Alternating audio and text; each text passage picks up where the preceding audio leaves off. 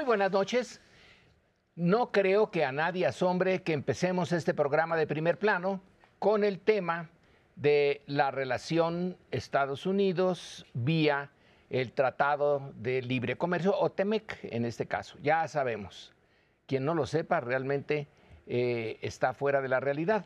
Que Estados Unidos, empresas de Estados Unidos, que no sabemos cuáles son, eh, han pedido que se desate el eh, mecanismo en virtud del cual ellos pueden presentar quejas sobre violaciones a alguna de las cláusulas del tratado y luego de una etapa de setenta y tantos días, si no se llega a un acuerdo, entonces ya se entra a un tema más difícil, que es el de un panel especial que decidirá si tiene o no tiene razón el quejoso y en qué medida se le puede reparar el daño. Bueno, ese es el problema, es un problema de fondo, ¿eh?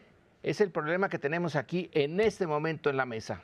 Yo creo que es un problema que tiene, digamos, en estos momentos dos pistas posibles. Una, la comercial institucional, que no debería tener mayor, digamos, problema. El viernes me decía la secretaria de Economía, dice, pues nosotros le acabamos de plantar una controversia igualita a los Estados Unidos sobre vehículos, reglas de origen, y le digo, pues sí, la diferencia es que Biden no sale a la plaza o al Capitolio a decir que están invadiendo su soberanía los mexicanos o los canadienses. Aquí el tema, y ese es el segundo asunto, es que el Ejecutivo le da un toque, llamémosle así, político, nacional, soberano, a una cuestión que en buena lógica debería ser, oiga, hay 75 días para consultas y se determina en el ámbito político, es decir, las secretarias de economía de los tres países, si tienen razón o no, si la secretaria mexicana tiene la habilidad de decir no estamos violando absolutamente nada y todo está conforme a lo pactado, Santas Pascuas, ¿no? Y 75 días vas a otro lado.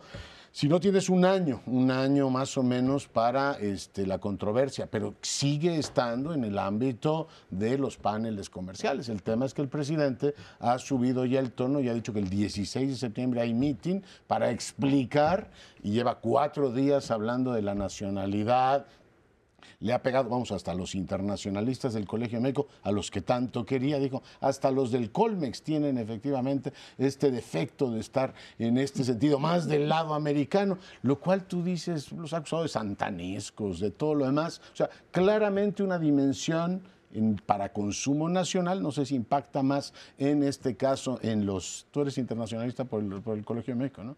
Pues la palabra, y tú eres profesor de internacional. No, pero también internacional. También, creo que los tres son. Bueno, pues ya me metí en líos. Bueno, eh, yo veo claramente que son dos pistas diferentes y la verdad es que en 75 días veremos si van por la pista, digamos, de la negociación político, digamos, tomas comerciales o si se va por la pista política. ¿no? tenemos una. Eso de los internacionalistas del colegio, bueno, nos sentimos. Antes de eso yo no había oído a Marcelo Obrar o, o expresado en los twitters decir claramente vamos con todo en esto. Cuando yo oí esto de los internacionalistas del Colegio de México en particular, dije, eso es aviso para Marcelo. Este, pues él es justamente. Y al poco tiempo Marcelo efectivamente ya empezó a lanzar algunos tweets con todo, diciendo, claro que vamos con todo y apoyando. Bueno, así lo interpreté yo porque no me parece que sea casualidad. Pero aquí el punto no es solamente si la reforma eléctrica eh, eh, es, buena o mala, o si es ilegal o no, pues eso quedó saldado eh, por la Corte, ¿no? a mí me parece que esa ley está muy mala, de que cuatro de once puedan decidir la constitucionalidad o no de una ley. pero en fin, así está la ley y, y, así se respeta. Si no, los efectos posibles que pueda tener esto, muchos dijeron, vas a chocar con el Tratado de Libre Comercio cuando, cuando estaba en discusión todo lo de la ley, dice, ok, ya te lo aprobó la Corte, pero vas a chocar con el TEMEC. Y ahí quienes decidan eventualmente en un proceso jurídico no van a ser tus ministros de la Corte, va a ser quién sabe quién. Y eso puede traer perjuicios a las exportaciones, aranceles, multas o qué sé yo. Eso es un poco lo que habían dicho varios expertos y ahora lo vuelven a ratificar. Es decir, si tú vas y chocas con el TEMEC, pues entonces puedes pagar algunas consecuencias, a menos que llegues a un acuerdo satisfactorio, que eso es lo que en principio se podría dar en estos 75 días, O, o quién sabe, a ver, a cómo, a cómo nos toca, pues, ¿no? Quién sabe hasta dónde llegue. Pero lo otro es la discusión sobre el TEMEC, si dice o no dice eso. Y pues, sí se ha visto, eh, por ejemplo, la secretaria de Energía dijo, el artículo 8 del TEMEC sí dice que nosotros tenemos que mantener la propiedad. Y otros dicen, expertos, sí, pero está hablando de los hidrocarburos, no de la electricidad, que no es hidrocarburo, aunque parte de la electricidad pueda surgir con hidrocarburos, pero son temas distintos. Entonces ahí habrá también, digamos, un debate sobre la juricidad o no del reclamo norteamericano. Pero si se llega eso a las instancias internacionales, pues a ver qué, qué deciden, ¿no? Es curioso cómo eh, cuando uno lee la prensa diaria la interpreta de diferente manera. Para mí la, el comentario del presidente se refería al texto de hoy de Carlos Ursúa, originalmente del Colegio de México, no internacionalista, pero economista, porque le hace una precisión incluso cita, dice, el artículo octavo en ningún momento incluye los hidrocarburos, no incluye la energía eléctrica. Eso es clarísimo la afirmación. Ahora, eh, eso es, eh, digamos, hojarasca del momento, ¿no? no va al fondo. Creo que la gran pregunta que despierta la politización o ideologización que está haciendo el presidente del tema es qué tanto logrará jalar a un porcentaje importante de la opinión pública, lo que lleva a la pregunta qué tan anti-estadounidense o anti-yanqui es la opinión pública mexicana. Y en ese sentido, las encuestas que yo he visto desde los 40, cuando eh, empiezan a levantar los Estados Unidos, encuestas de opinión sobre qué pensábamos los mexicanos de Estados Unidos, ha sido consistente. Una tercera parte antiestadounidense, una tercera parte pro Estados Unidos y una tercera parte que oscila. Y en este sentido, dada la evolución que han tenido las relaciones, me pregunto qué tanto impacto tendrá en la opinión pública, no en, eh, porque son dos niveles diferentes. Lo que pasa en el, panel comercial va a tener su, su vertiente y hasta el 24 sabremos los resultados. Eh, y tal vez ni impacte en las elecciones, pero esta, este fervor nacionalista que está, eh, a mí lo personal me parece un poco impostado, un poco mm, para la galería, no me convence, pero reconozco que, que no tengo la información para saber hasta dónde puede llegar. Bueno, aquí la, el problema tiene lugar en varios eh, varias pistas. Hay la pista México-Estados Unidos, donde la historia tiene que jugar su papel. Estados Unidos es la gran potencia y nosotros siempre estamos a la defensiva frente a Estados Unidos, siempre. Estados Unidos siempre defiende a sus empresas, eh, ni vuelta de hoja. Pero está la pista interna, y la pista interna está siendo más importante que la externa viendo, echándole un vistazo rapidísimo al New York Times y al Washington Post, que son mis puntos de referencia, no aparece nada. En el Washington Post aparece algo sobre Caro Quintero, que es, eh, es interesante. La DEA dice, ah, no, ustedes no lo capturaron solitos, ¿eh? como dice AMLO, nosotros pusimos allí la, eh, la información. Ahí está el, choque. Pero no en relación a las empresas. No hay nada en la opinión pública que los alebreste.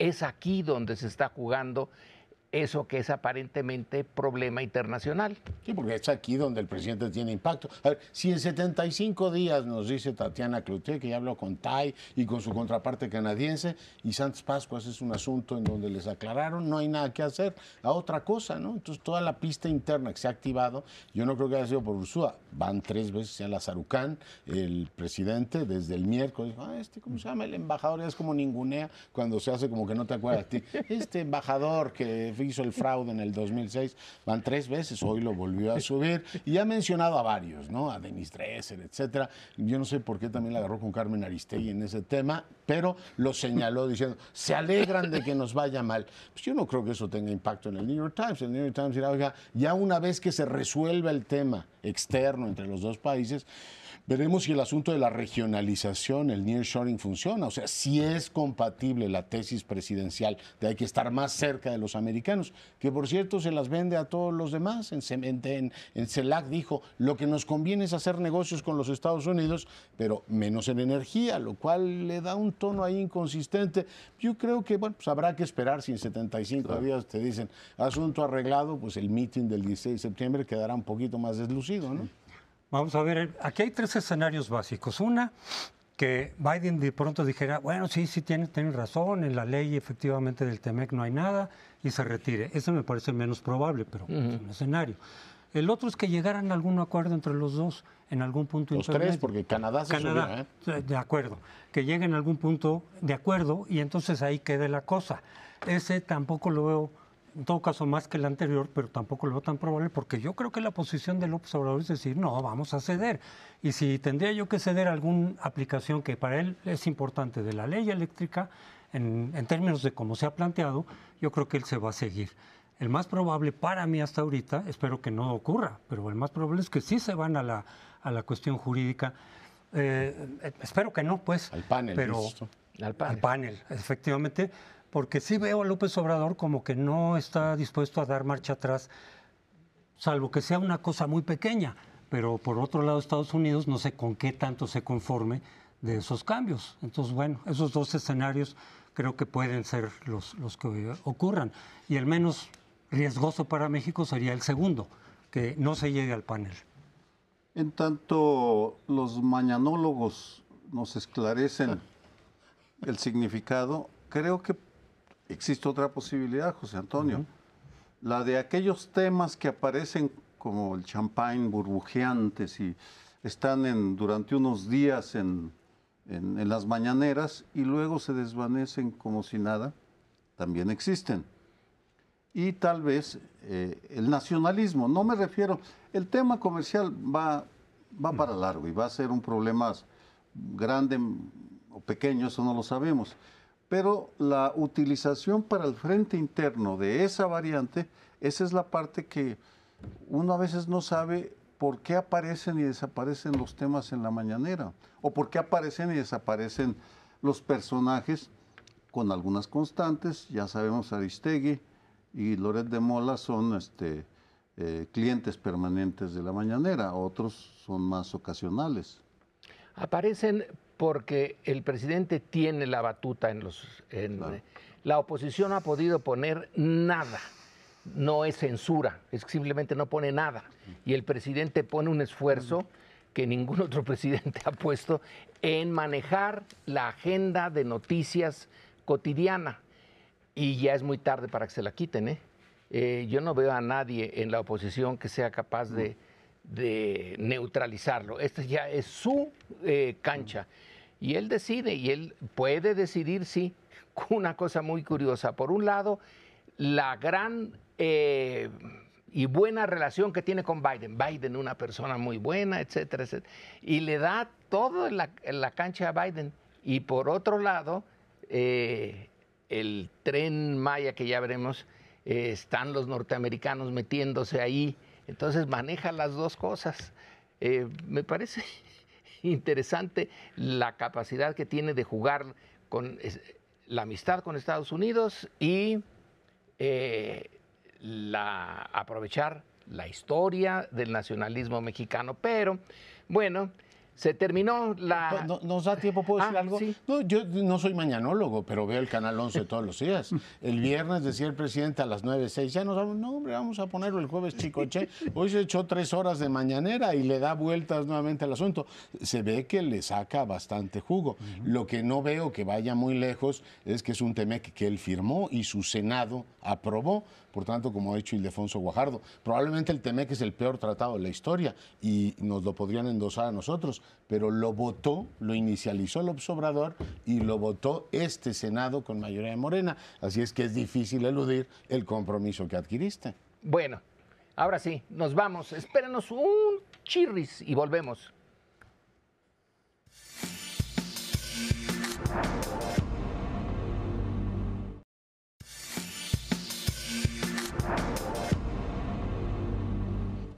Bueno, y en este segundo bloque les planteo que revisemos el asunto del tren Maya. El tren Maya ha generado muchas controversias, es una de las sombras emblemáticas de esta administración y uno de los tramos que ha sido objeto de múltiples revisiones ha provocado que el gobierno utilice el criterio de seguridad nacional para avanzar en él, lo cual pues ha generado todo tipo de preguntas. La argumentación hasta ahora ha sido insuficiente porque un gobierno puede dar un manotazo y decir hasta aquí llegamos esto es un asunto de seguridad nacional y se va a hacer porque yo digo, la vida de la nación está en riesgo y por tanto lo tengo que conseguir. Además, no hay recurso del Poder Nacional del que no tenga que hacer uso porque el objetivo es absolutamente central. El tema es, bueno, ¿y por qué es central? Hoy el presidente dio algunos elementos, dijo, además de lo que ya había argumentado Fonatur, uno, porque es un proyecto estratégico para su administración, dos, porque cuesta mucho dinero y se está perdiendo, en este caso dinero del erario público. Y tercero, hoy abrió el eh, tema de la, esto, el viernes había hablado de la conspiración, cosa que mereció una eh, conversación casi en plan de broma, de que había una conspiración para separar a Quintana Roo y a Yucatán de la federación, por tanto se podría invocar la seguridad nacional. Y hoy invocó el tema de que hay un gobierno extranjero que se está metiendo y es los Estados Unidos a través del financiamiento de organizaciones. Recicla el tema de que le están dando dinero entre otros, a mexicanos contra la corrupción y la impunidad. Y vuelve a decir el presidente, Claudio X, nuestra compañera María Amparo Casar, José Ramón Cosío están ahí, reciben dinero y de esa manera el gobierno de los Estados Unidos interviene y trata de entorpecer una obra de este tipo. Yo sigo viendo muchísimos problemas para argumentar por qué un tren, por importante que sea, es un tema de seguridad nacional y una incapacidad de argumentar u operar apropiadamente permisos ambientales o lo que haga falta para efectivamente construir un tren y no elevarlo a la categoría de seguridad nacional, pero ustedes tendrán otras lecturas. Hay dos aspectos adicionales. Uno es el tema jurídico. Un juez de distrito falló cinco veces que no es, dándole la razón a los ambientalistas y a los ciudadanos, financiados o no, eso lo ignoro, pero les dio la razón el gobierno tenía la posibilidad de ir con ese juez y argumentar todo lo que quisiera argumentar. No lo hizo y optó por sacarse un argumento muy peligroso en el sentido de la seguridad nacional. Se ha usado para reprimir, se ha usado para muchas cosas. Y además hay ahí un, una, una zona gris porque no ha dicho en qué día se reunió el Consejo de Seguridad Nacional. Y no es algo menor, porque está integrado por 10 secretarios de Estados que, de acuerdo a la ley de 2005, ratificada y modificada en 2021, tienen que estar personalmente. El presidente puede delegar en el secretario de Gobernación, pero los secretarios de Estado tienen que estar allí. Eso incluye a Dan Augusto López, a Marcelo Ebrard, al secretario de Hacienda, al de Defensa y al de Marina. Tampoco hay fecha. No nos ha dicho en qué día. No existe acta. Y yo pregunto, y creo que valdría la pena que el presidente sacara esos documentos testados para que sepamos si existe acta o si simplemente él dice que hubo un Consejo de Seguridad Nacional que tomó esta decisión, porque tampoco la puede tomar él a la libre. Para eso existe la Ley de Seguridad Nacional, vamos, para eso se aprobó. Cuando en los 60 no había Ley de Seguridad Nacional y Gustavo Díaz Ordaz la empleaba como quería. Aquí sí hay ley.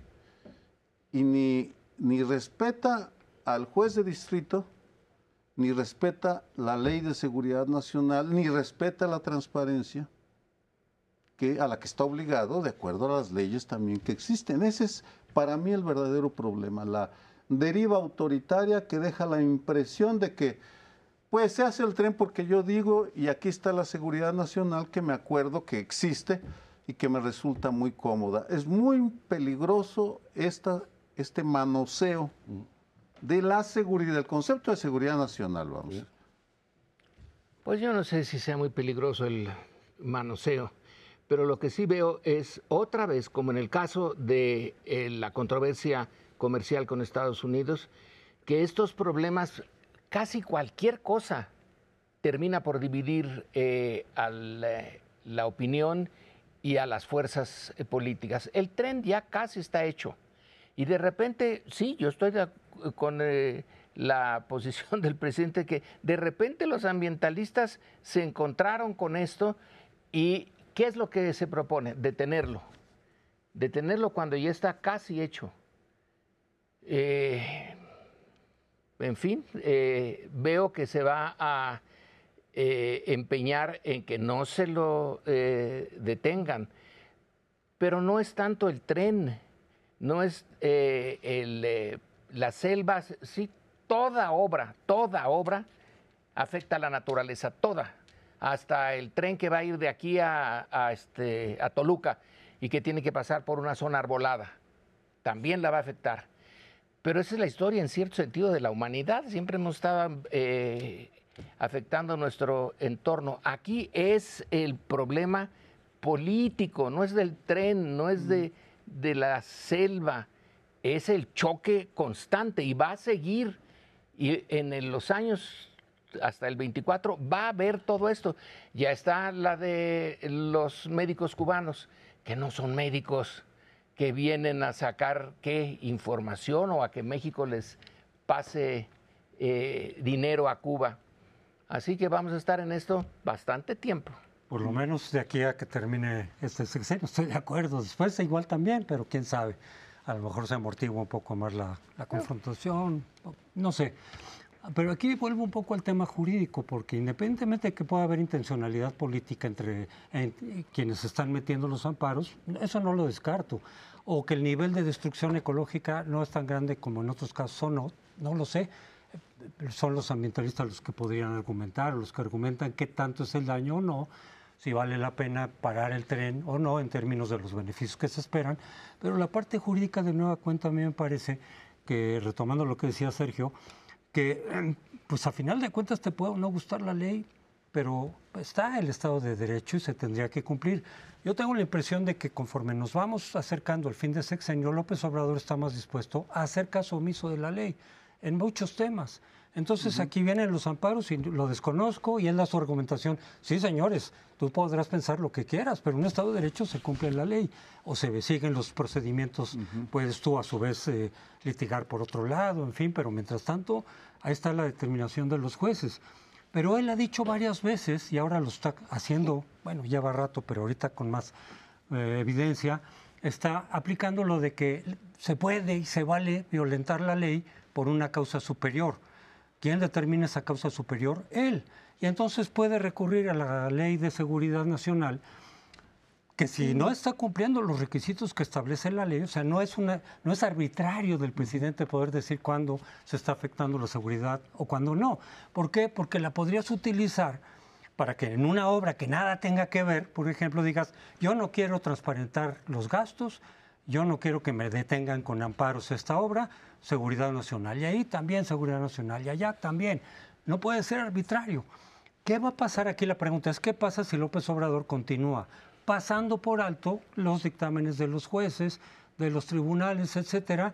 Nadie lo puede castigar por esas por esas eh, desobediencias. Y no me vengan con que la ley es la ley o el TEMEX es el TEMEX. Y, no, hay castigo, ¿por qué? Porque prevalece la impunidad. Yo, lo que creo es, haciéndome cargo de la historia contemporánea de este país, que ahí hay un problema muy serio. O sea, el Estado no tiene la habilidad o las facilidades para construir infraestructura. Eso es una verdad de Aquilo. El presidente opta por la vía autoritaria y directa, es decir, se hace porque yo digo.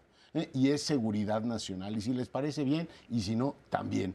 Pero pues yo podría, si estuviera en el confesionario con él, le voy a decir, oiga, ¿qué le hubiera parecido que Fox para hacer su aeropuerto, que tampoco lo pudo hacer por resistencias de Atenco y de otros grupos, hubiera dicho lo mismo? Calderón no pudo terminar su este, refinería porque fue un lío, pleito entre gobernadores. Pero le cito uno más reciente, yo no sé si van por Santa Fe, ahí está el tren este de Toluca que no han podido terminar. Y Peña Nieto dice, es que el PRD o Morena en Álvaro Obregón movía a los vecinos porque no querían que el trazo del tren pasara por la Ciudad de México. Si Peña Nieto hubiera hecho manotazo, conectar las dos capitales es un asunto de seguridad nacional, la se hubiese armado. Por tanto, él lo hace, pero aún suponiendo que el presidente puede invocar la razón de Estado para tener su tren, no deja un presidente, un presidente positivo. En vez de decir, oiga, pongamos una ley, lo están discutiendo en Italia, en Estados Unidos. ¿Cómo le haces para que un Estado sea eficaz?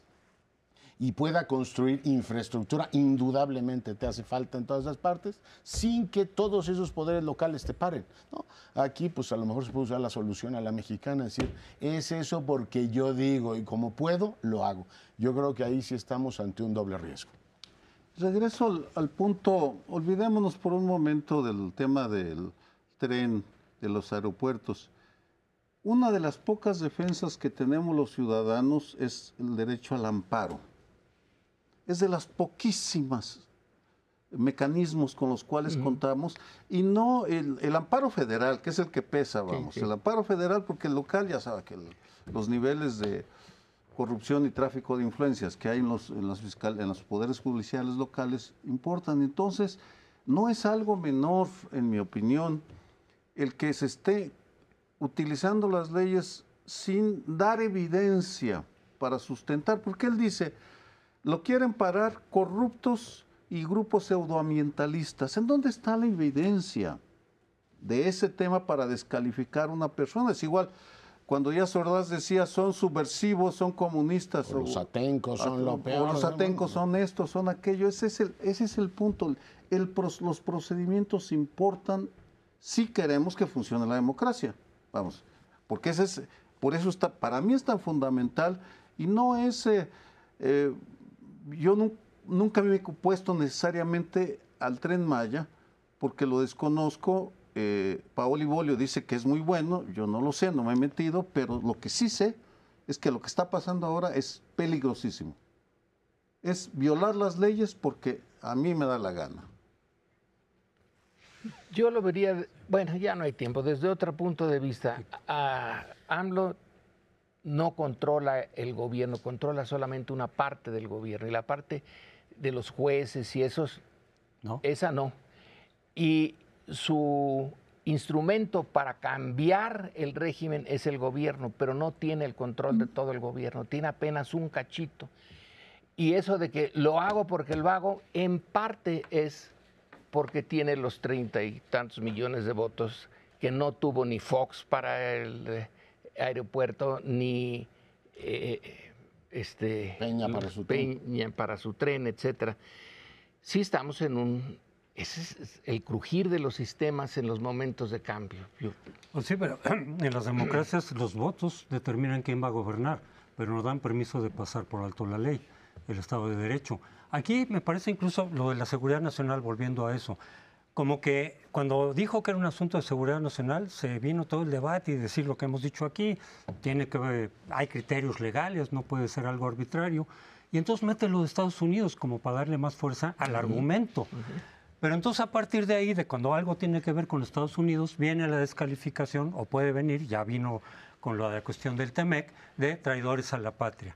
Es decir, ustedes no están por razones técnicas o políticas o lo que sea de acuerdo con este programa, con este proyecto, metemos a Estados Unidos como parte de eso, y entonces si ustedes apoyan, aunque sea por razones diferentes, entonces traidores a la patria pues ahí no puede haber debate técnico, no puede haber debate que ya ese, que ese concepto está más devaluado que el rublo ruso, ¿no? Ya está todo un traidor a la patria, ha metido conspiración e intervención de un gobierno extranjero. Tú dices, bueno, lo de Ucrania palidece al lado del tren Maya, según la argumentación del presidente. Pero de, ponemos una breve pausa, regresamos en un instante.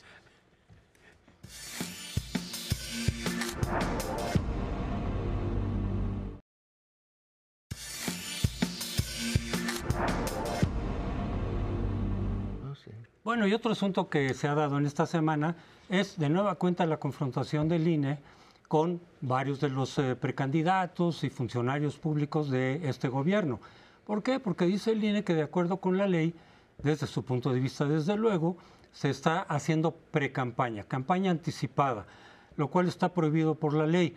Lo que pasa es que esa prohibición, yo, yo, yo lo he dicho y lo vuelvo a repetir, a mí esa ley no me gusta porque es muy ambigua, porque restringe efectivamente, desde que surgió esa ley a mí no me convenció, restringe un poco los movimientos naturales de los políticos de moverse, etcétera. Lo que sí debe quedar claro y sí apoyo es que no se usan recursos públicos. Ahí sí, y ese es delito electoral grave. Pero el que puedas decir, hablar, moverte, ir, pues me parece absurdo, pero ¿quién fue? ¿Quiénes fueron los que metieron esa ley? Pues los soy morenistas, los soy obradoristas, empezando por López Obrador.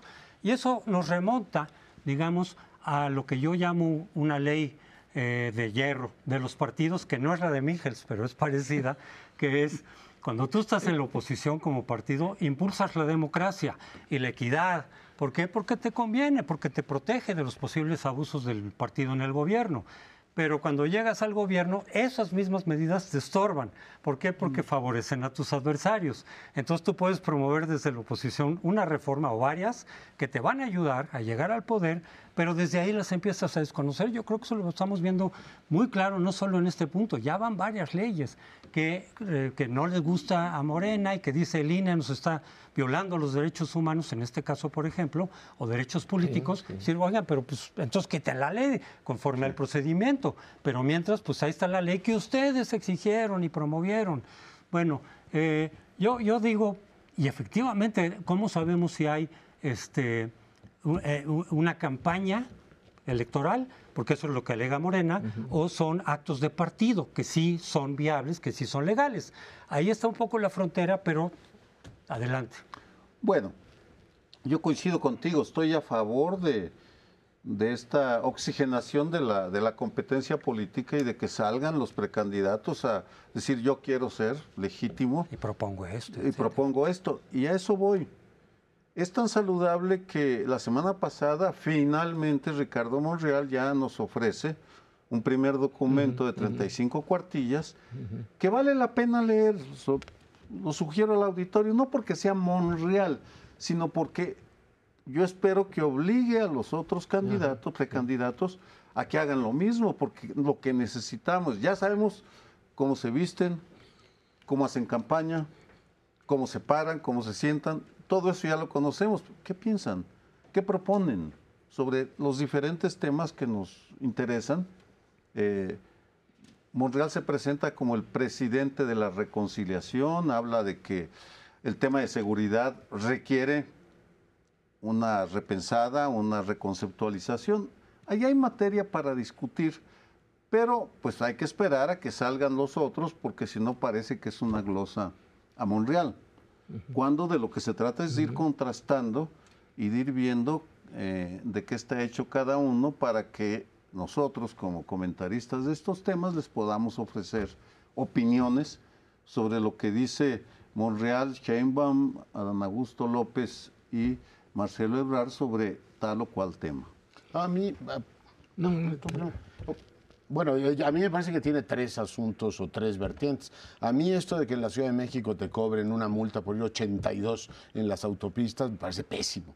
Pero me ponen y el gobierno de Claudia Sheinbaum me cobra las multas y a mí me puede parecer todo lo mal que quiera la ley, pero yo estoy obligado a cumplirla y pagar la multa, si no, no verifico. Lo mismo que rige para mí, rige para ella, rige para el secretario de Gobernación. A mí lo que me preocupa es la resistencia esto que los sociólogos llaman la cultura del antagonismo, por parte de quienes imponen la ley, diciendo, la ley da lo mismo. Adán Augusto llevó el, secretario de Gobernación al punto de decir, es igual que me amonesten, en total ya se van a ir los del INE. Es decir, tú no puedes decir que la autoridad está pintada. Bueno, sí puedes, pero yo veo en Morena una verdificación de su actitud política. Tantos años de verdificación del Partido Verde Ecologista. Ah, una tantos años sentados ya con ellos que ya se acostumbraron a que la ley electoral da lo mismo, igual que el Verde sacaba, este, ¿cómo se llama? Eh, los influencers, decía, la ley electoral no me gusta porque no me deja hacer campaña ese día.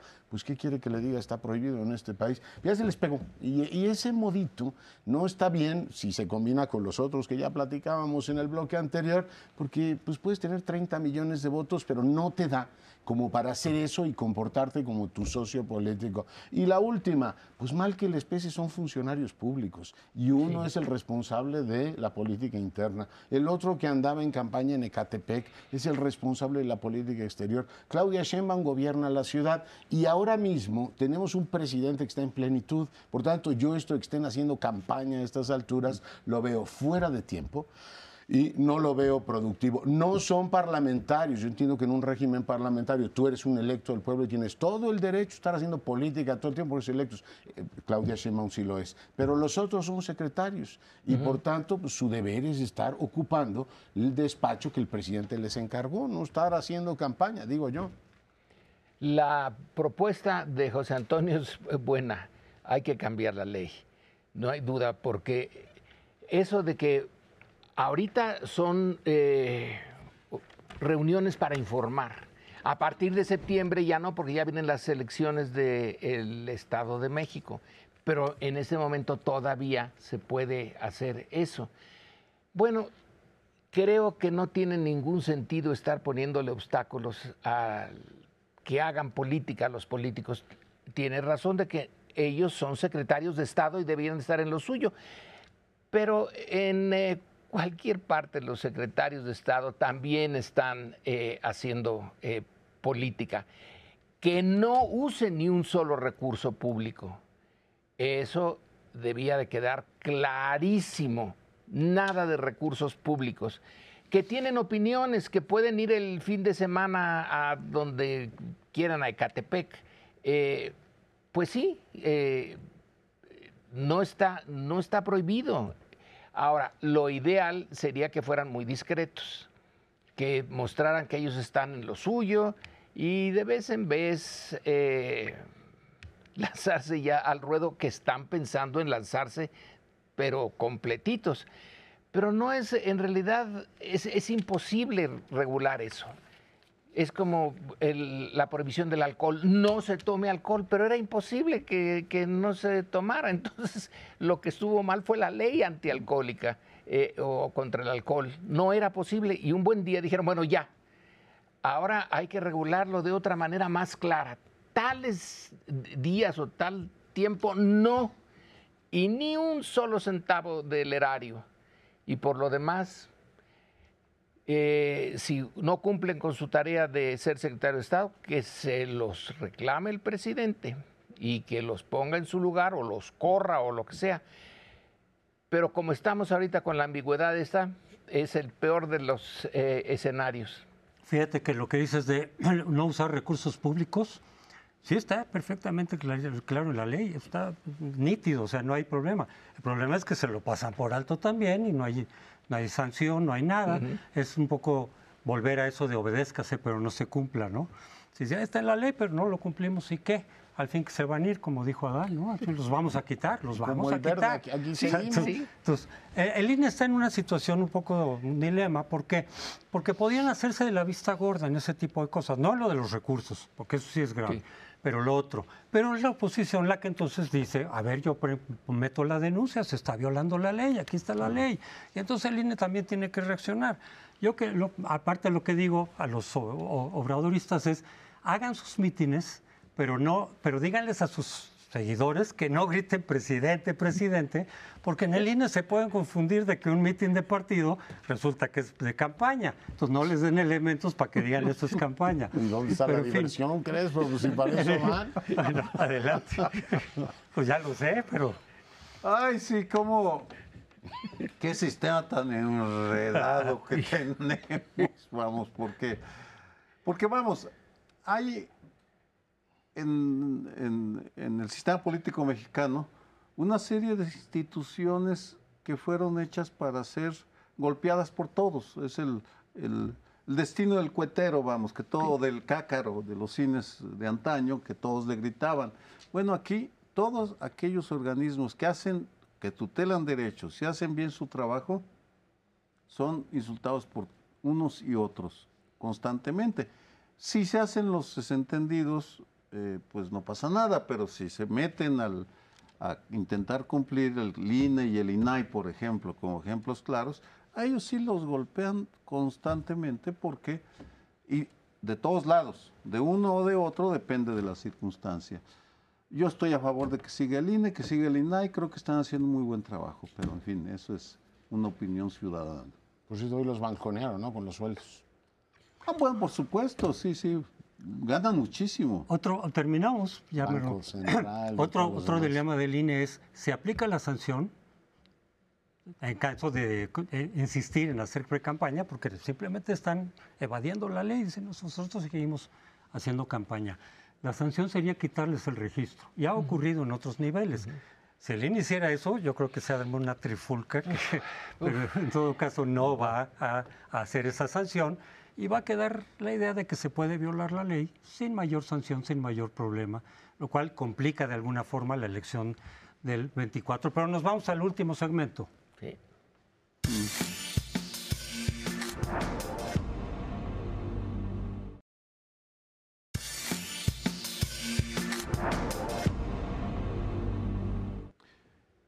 Un eh, sistema político al que le encanta el espectáculo es el de Estados Unidos. Siempre se las arregla para hacer grandes espectáculos. Y en los últimos días eh, ya terminó la, primera ronda de audiencias sobre el asalto al Congreso de Estados Unidos, eh, alentado, auspiciado, no frenado por Donald Trump el 6 de enero de 2021 eh, fueron audiencias que captaron una gran cantidad de audiencia y entonces han ido saliendo en diferentes medios de Estados Unidos análisis de cómo se hicieron. Y lo que voy a enumerar algunos de los rasgos es que eh, la armaron, el director fue un expresidente de la ABC o de la NBC, una de las grandes cadenas, que hizo un tejido extraordinariamente em, atractivo para, para lo visual y fue tejiendo una historia en la cual una y otra vez el principal villano era Trump, tomaba pequeños fragmentos de testimonios de republicanos, los iba entrelazando voz en off, imágenes muy dramáticas mezcladas con otras eh, chuscas. Es una, si ustedes han visto alguno de esos programas, fue como una serie, eh, con un tema en cada ocasión, con un villano, con un héroe, una heroína. Eh, lo que dicen es que estuvo pensado para el público porque se dio una circunstancia excepcional. Los republicanos de Trump decidieron que no participaran republicanos suyos por una decisión política para descalificar y entonces los demócratas, con el apoyo de dos republicanos, hicieron lo que les dio su gana. Y el resultado es un espectáculo, fue un espectáculo televisivo que ahora se discute y se empieza a medir qué efecto va a tener en la popularidad de Trump. Todavía no hay desenlace, pero es la política como espectáculo a un nivel de hollywoodesco de alta producción televisiva. A quienes les guste el cine y los documentales, les recomiendo que vean esa serie, creo que son ocho programas de, de la serie. Y la del Juego Viernes fue en, en, cadena nacional, sí. es muy interesante. A mí me parece que esa parte la, la, montan muy bien. Segundo, el Congreso norteamericano tiene una enorme habilidad para hacer estas comisiones de cara al público. En este siglo lleva la del 9-11 y esta, que son comisiones que han abierto debates realmente relevantes. Digo, nos hemos enterado cosas, los desacatos de Bannon, los testimonios de la gente cercana, ¿cómo se llama?, a, a, a Trump, no como los parlamentarios abiertos que hacemos en México, donde tienes a ocho diciendo un montón de cosas y nadie se oye. Son verdaderas comisiones donde si tú estás interesado en el tema, te enteras de manera directa y además queda para la, ¿cómo se llama?, para documentar a la opinión pública. Y el tercero son los efectos que pueda tener esto, porque por un lado tienes en esta política moderna, que no solo es mexicana, sino de todo el mundo, decir, si el presidente viola la ley, pero yo estoy con él, no importa. El 53% de los, de los republicanos y nosotros estamos con Trump porque lo están crucificando. No solamente le robaron las elecciones, sino que lo están crucificando los demócratas en el Congreso. Y hoy las encuestas para ver quién es el candidato, él duplica al gobernador de Florida. O sea, lo han hecho un mártir con lo cual, pues la política norteamericana cada vez se parece más a la brasileña, a la mexicana, a la húngara, a la italiana. La idea de la excepcionalidad americana se acabó con estas macroproducciones. A mí lo que me llama la atención es que tenemos a Estados Unidos como la democracia más institucionalizada en la historia eh, del mundo. Quitemos la, la ateniense, no, no sé qué tan institucionalizada sea, pero la norteamericana a partir del siglo XVIII eh, parecía hecha de piedra, de, concreto armado muy bueno. Y sin embargo nos venimos a enterar que es frágil. Eh, eso sí me llamó la atención, la fragilidad.